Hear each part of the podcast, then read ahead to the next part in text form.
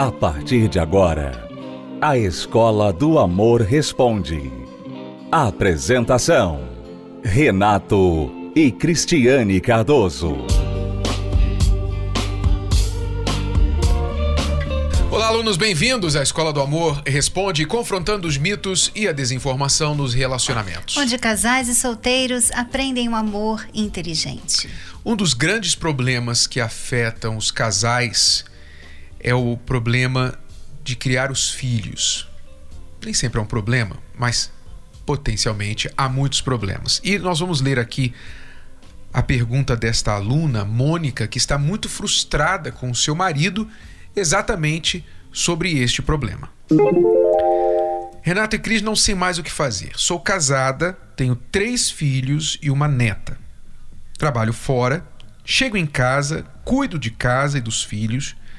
Meu marido trabalha de aplicativo, fica o dia todo fora. E quando chega é para reclamar com os filhos e comigo. Estou de saco cheio, ela diz. Não planeja nada entre família para sairmos juntos. Quando planeja, é para a casa da família dele. Quero sair com a minha família para outro lugar. Temos 14 anos de diferença de idade.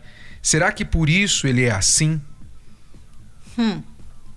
Detalhezinho bem importante, né? Porque 14 anos ele bem mais velho, né, no caso. É, o que parece certeza, que ele é bem mais né? velho. É. E normalmente tem, tem essa questão aí. Quando a pessoa é mais velha, ela começa realmente a não querer muito sair, né? Ficar em casa e ter paz.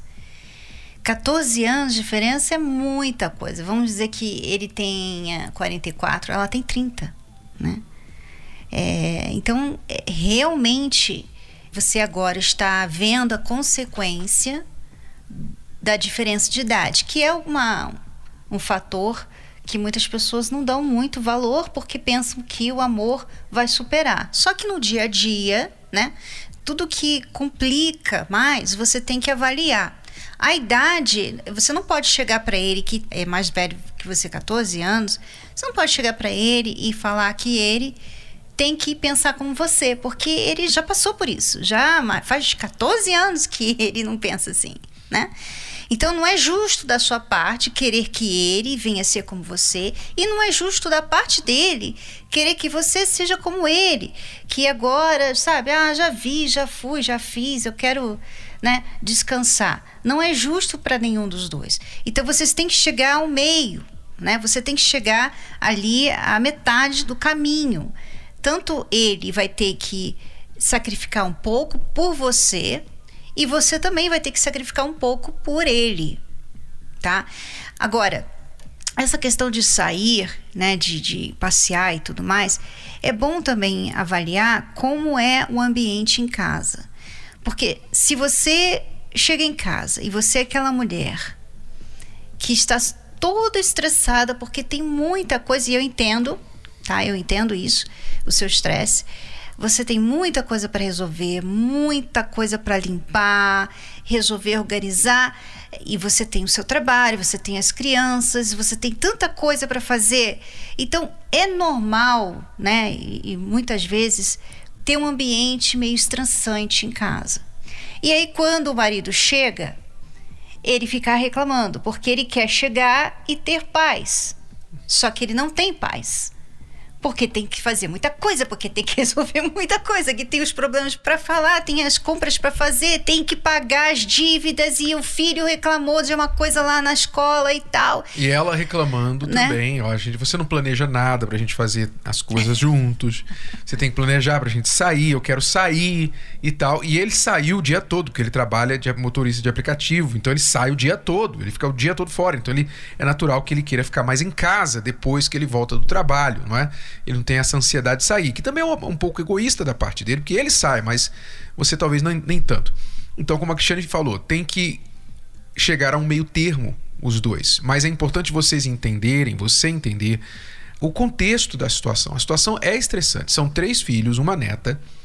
Ele tem um trabalho de ficar rodando na rua o dia todo. Então ele chega em casa, ele quer ficar quieto, ele quer ficar parado. Ele não, não se vê saindo mais quando ele não está trabalhando, é? Por outro lado, tem o seu lado, você quer desestressar, você quer um, um oxigênio e tudo mais. É compreensível, mas você tem que tentar equilibrar as coisas. Os dois têm que tentar equilibrar as coisas. E se ele não é bom no planejar, né, planejar um passeio, etc., então você planeja, você combina com ele. Talvez chegar ao meio termo de falar assim: olha, quem sabe uma vez por mês a gente pode fazer uma coisa especial, só nós e as crianças. Combine com ele o que é aceitável. E se ele não tem essa iniciativa, você tenha. Que não importa quem planeja, o que importa é que vocês façam alguma coisa juntos. É, isso que você falou por último, não importa quem planeja, é importante a gente repetir aqui, porque às vezes a pessoa quer que que a outra pessoa, né, no caso aqui, ela ela quer que ele planeje. O que você quer, na verdade, é passear, né? Você quer passear.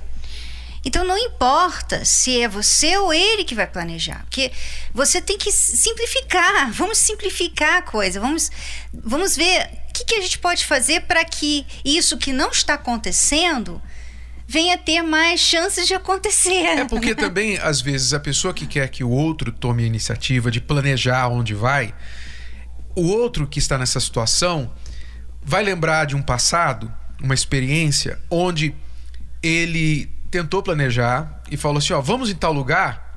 Aí a pessoa logo disse assim: ah, ah não, é chato, eu esse lugar não quero ir não. Aí desistiu de planejar, porque foi um esforço planejar para o outro então vir e criticar a sua escolha, a sua decisão. Então, se você é melhor na escolha de lugares, já que é você que quer sair, tome a iniciativa, apenas pegue consentimento dele, facilite para ele. Se ele disser sim, a gente pode fazer uma coisa todo mês, pronto, você já tem um sim, uma vez por mês você já ganhou, não é? Agora, combine o lugar, fale com ele, etc, para você tomar a iniciativa e tudo que ele tem que fazer é entrar no carro e dirigir, que é o que ele já faz todo dia. ele vai ser o motorista de vocês. Pronto. Facilita as coisas, não precisa complicar, porque às vezes a mulher pensa assim: não, eu queria que ele tivesse a iniciativa, eu queria que ele tivesse a iniciativa, porque se eu tiver que fazer, então é mais uma coisa que eu tenho que fazer. Não vem dele, não é do coração, não é amor e tal. Não vamos complicar as coisas, né? Vamos complicar. Você quer um presente, você fala assim: olha, eu tô pensando em comprar aquilo ali para mim, você quer me dar? E você vai lá e compra, né? Não ficar esperando o que o outro tem dificuldade de fazer. Bom, Cristiane, eu falamos mais sobre pais e filhos neste último domingo na palestra que nós estamos fazendo aos domingos aqui. Você que quer saber mais sobre a vida de pai, a vida de mãe, como lidar com seus filhos e a vida do casal como pais, aos domingos, às nove e meia da manhã, nós estamos tratando deste assunto. Ouça agora um trecho da palestra e depois nós voltamos. A palavra de Deus tem um versículo muito conhecido para os pais, que diz: educa a criança no caminho em que deve andar. Educa. Esse educa, no original, significa treina, treinar. Treinar, como um técnico treina o seu atleta. Treinar e você sabe que todo treino envolve erros. No início, o atleta vai errar, vai se comportar de maneira inadequada, etc, etc. Mas com a disciplina, com a paciência de quem está treinando, aquela pessoa vai aprender uma técnica que vai ficar com ela para o resto da vida. Assim é ser pai, ser mãe educa a criança, treina a criança no caminho em que deve andar. E até quando envelhecer, não se desviará dele. Você sabe que ser pai e mãe, ser pai ou mãe, e às vezes tem que ser os dois, não é um serviço de meio período. Ninguém pode ser mãe e pai por meio período é um serviço, é um trabalho de tempo integral. A partir do momento que você se torna mãe, se torna pai, você nunca mais vai ficar desempregado. e também nunca vai ganhar salário. Ou seja, o salário em dinheiro, mas o salário vai ser obviamente ver o fruto do seu trabalho com o seu filho. Mas é um trabalho de tempo integral.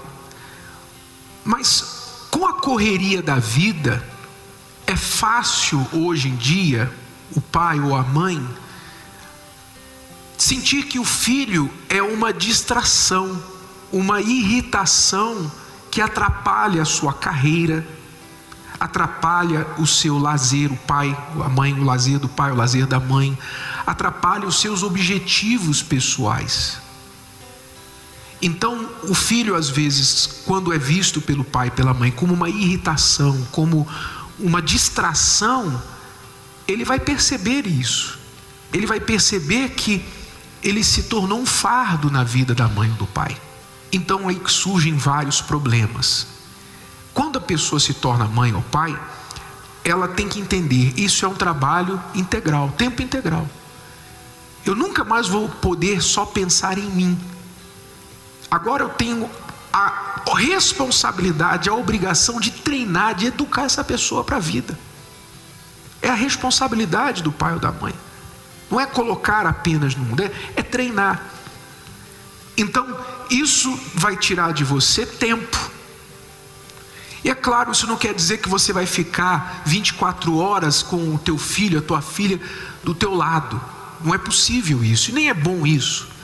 Mas você tem que incluir o seu filho, sua filha, mesmo adulto, na sua agenda, como prioridade.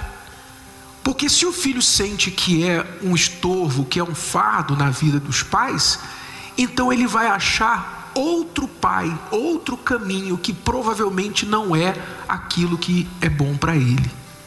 Porque o jovem está procurando direção, naturalmente, quando nós éramos jovens também. Todo mundo que é jovem procura direção, alguém para seguir, um caminho para seguir. E se não tiver esse caminho, esse ouvido, essa voz dos pais, alguém vai ocupar esse lugar. Então é importante que você entenda: é o trabalho mais importante que eu tenho, é o trabalho de educar o meu filho.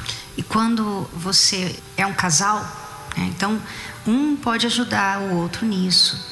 Às vezes eu ouço é, mulheres, esposas, mães reclamando que o pai, ah, o, o seu pai não está presente na sua vida, o seu pai não faz tempo para você, o seu pai trabalha muito e tal. E quer, às vezes, impor que o pai venha educar tanto quanto ela. Mas eu posso falar sobre esse probleminha em casa, porque eu fui criada praticamente pela minha mãe.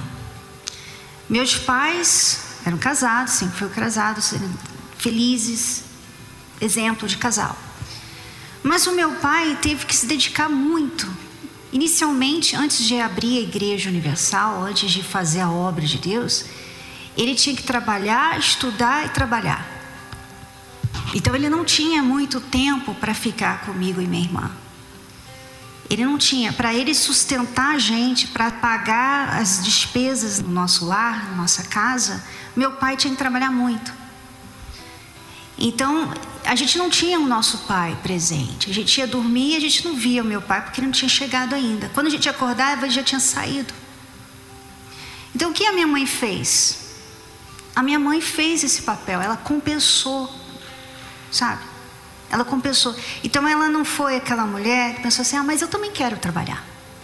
Eu também quero ter o meu dinheiro. Eu também quero sair e fazer as coisas. Quero passear, quero enfim, visitar minha família. Ela não fez isso. Ela sacrificou tudo que ela podia fazer, porque ela ainda era bem jovem, para ficar com a gente.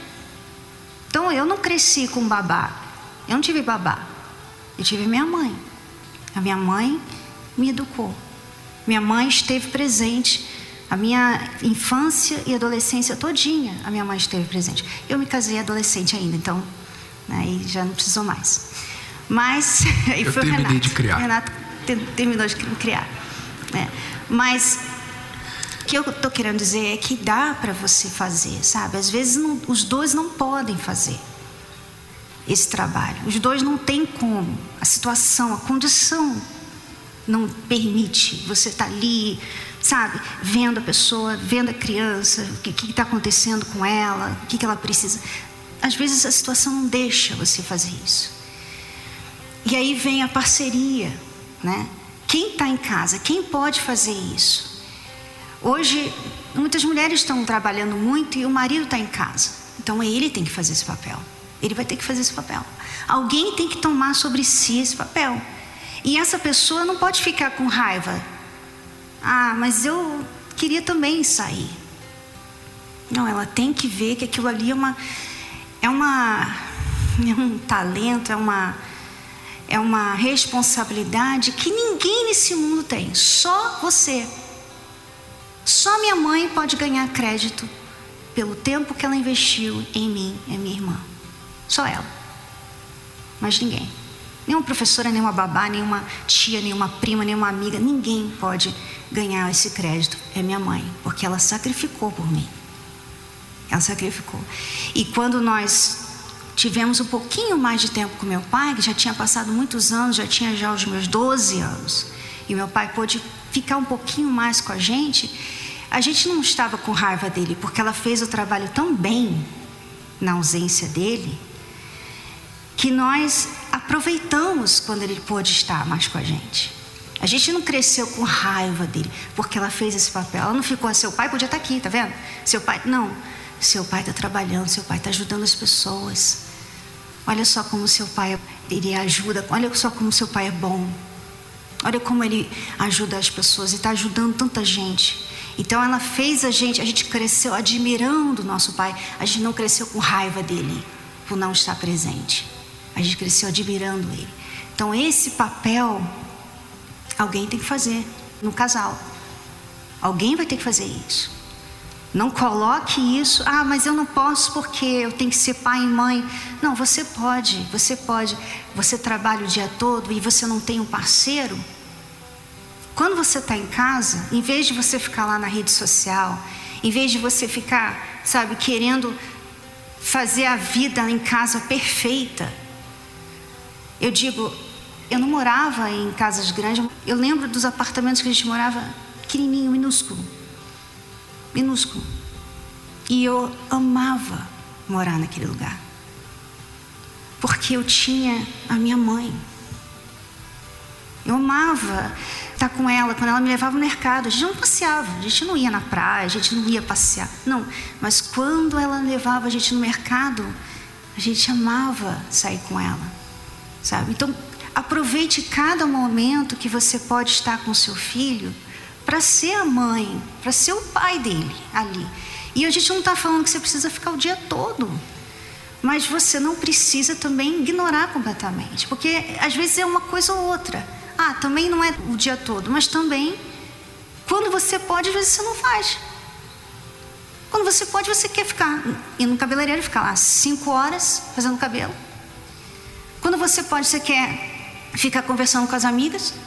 Quando você pode, você quer ficar lá nas redes sociais. Então, então, quer dizer, você não está vendo a responsabilidade mais importante que você tem.